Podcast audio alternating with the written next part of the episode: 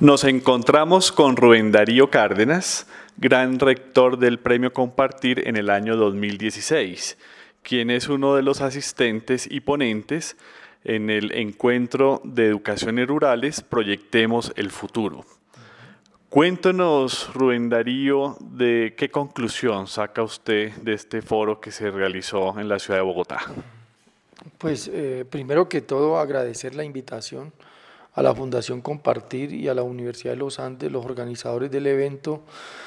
Fue un éxito desde el punto de vista de la convocatoria, pues pienso que eh, la temática bien interesante, los participantes, pues yo entiendo que la ruralidad está de moda y hay que aprovechar la moda. Pues no, no es solo pues que hablar mucho, mucha retórica sobre la ruralidad, pero en la medida en que la moda se aproveche y se trace política pública y luego se logre una buena implementación de lo que esa política pública de ruralidad defina, yo creo que se habrá hecho mucho. En buena hora, pues, se programó este evento que coadyuva a que el país empiece a mirar hacia esa ruralidad. El, desarrollo del país depende de su ruralidad y este evento apunta hacia ello. Usted tuvo oportunidad de, de hacer una ponencia, de escuchar las diferentes ideas de otros rectores, de maestros que estuvieron presentes, de miembros de fundaciones que están trabajando en el sector educativo.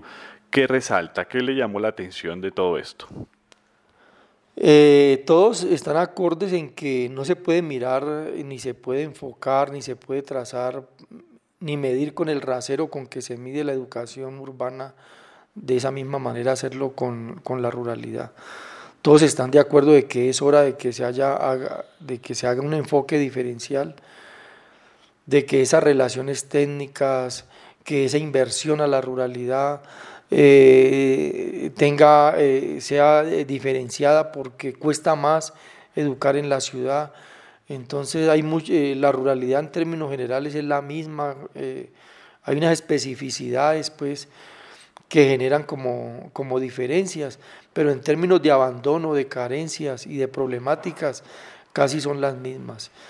Entonces, en la medida en que por lo menos a nivel de un documento, de, unas reglas eh, que definan esa política pública que queden allí, pues yo creo que hay experiencias muy exitosas que se están haciendo desde la educación que pueden, ser, pueden servir como referentes para replicar y escalar en todo el país. Yo creo que vi ejercicios muy buenos que se están haciendo en Arauca, en Nariño, en Los Llanos, en muchas partes, que vale la pena tomarlas en cuenta y este evento lo logró. Entonces ahí tenemos los referentes para hacer una buena educación en la ruralidad. En términos de, de política pública, eh, ¿qué se debería priorizar? Porque obviamente pues arreglar todo el problema de la educación rural pues tomará unos años y, es un tema bastante complejo. Pero frente a esa situación, dada su experiencia, ¿en qué se debería poner mayor prioridad? Bueno, eh, si lo único que hay son escuelas y colegios en esos territorios, pues cómo no eh, mejorar la capacidad que, tienen esos, establecimientos educativos, dotarlo de capacidades en términos de recursos, en términos de empoderamiento para que ellos desarrollen sus propios PAES, sus propios temas de transporte escolar, dinamicen las economías de los territorios. El otro elemento es eh, los maestros y los directivos que estamos llegando a las zonas rurales. no solo basta con tirar un maestro a esa zona, sino las características, el perfil de esos maestros. Aparte de ser maestros, ojalá líderes sociales, que no sean solo dictadores de clase, que, que tengan sensibilidad por esos territorios y que, y que, y que integren, que hagan un liderazgo incluyente, para que integren, integren comunidades, integren otros actores y, y esa tarea de desarrollar un territorio, eso compromete a todas las comunidades. Entonces, eso depende de la calidad de los liderazgos, de la calidad de maestros y de directivos. Yo creo que podríamos empezar por ahí. Buena, eh, empoderar con más capacidad las instituciones educativas e ir definiendo unos maestros con un perfil para esas zonas.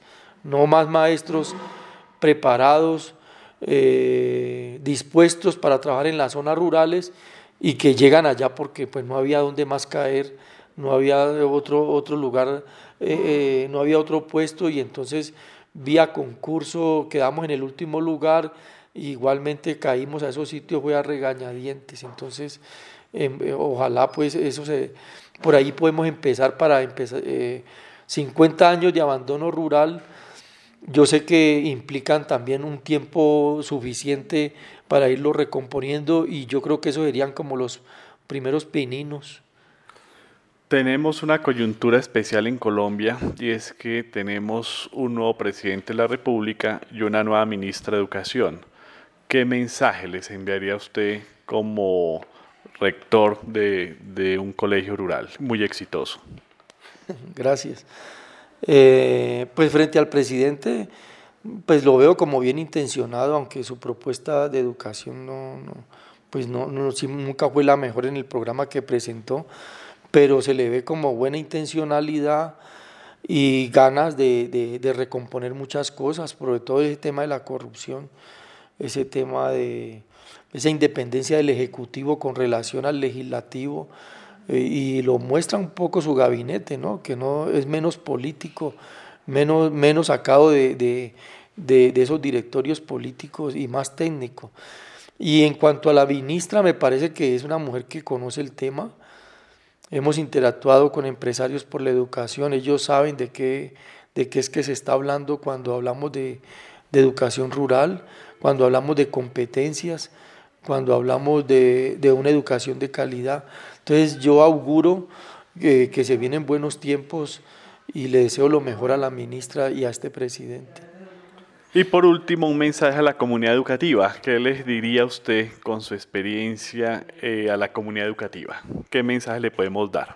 Pues la comunidad educativa, eh, en la medida en que sea una comunidad que se interese por el tema, es decir, si nosotros los directivos no los integramos, si no estamos haciendo bien la tarea, pues le toca a la comunidad educativa exigir, exigirnos, porque de ellos depende eh, eh, la buena calidad de la educación. Una comunidad educativa que se contenta con que el maestro llegue, con que no llegue, con que planee la clase, con que haga un ejercicio flojo a veces desde el aula, pues eh, no, no, no, no le sirve de nada. Entonces yo estoy pensando, vengo insistiendo en que aquí no hay educación gratuita porque a nosotros los maestros nos pagan, a los directivos nos pagan, el transporte escolar se paga, todo hay que pagarlo. Y el padre de familia, ¿cuál, cuál gratuidad? a él no se le cobra matrícula ni costos educativos, pero él es un ciudadano que, que paga impuestos. Él es un ciudadano que, que, que, no por no desembolsar directamente a la institución educativa, no por ello no merece que sus hijos tengan una buena educación, es más, la mejor educación debe, debe direccionarse hacia esos sectores marginales porque es la única oportunidad que tienen de promoverse como personas y de, dignificar la vida eh, de esas personas en esos territorios. Ok, Rubén, muchas gracias. Y entonces quedamos pendientes de las conclusiones del foro, que muy pronto nos las van a hacer llegar como lo determinaron los organizadores.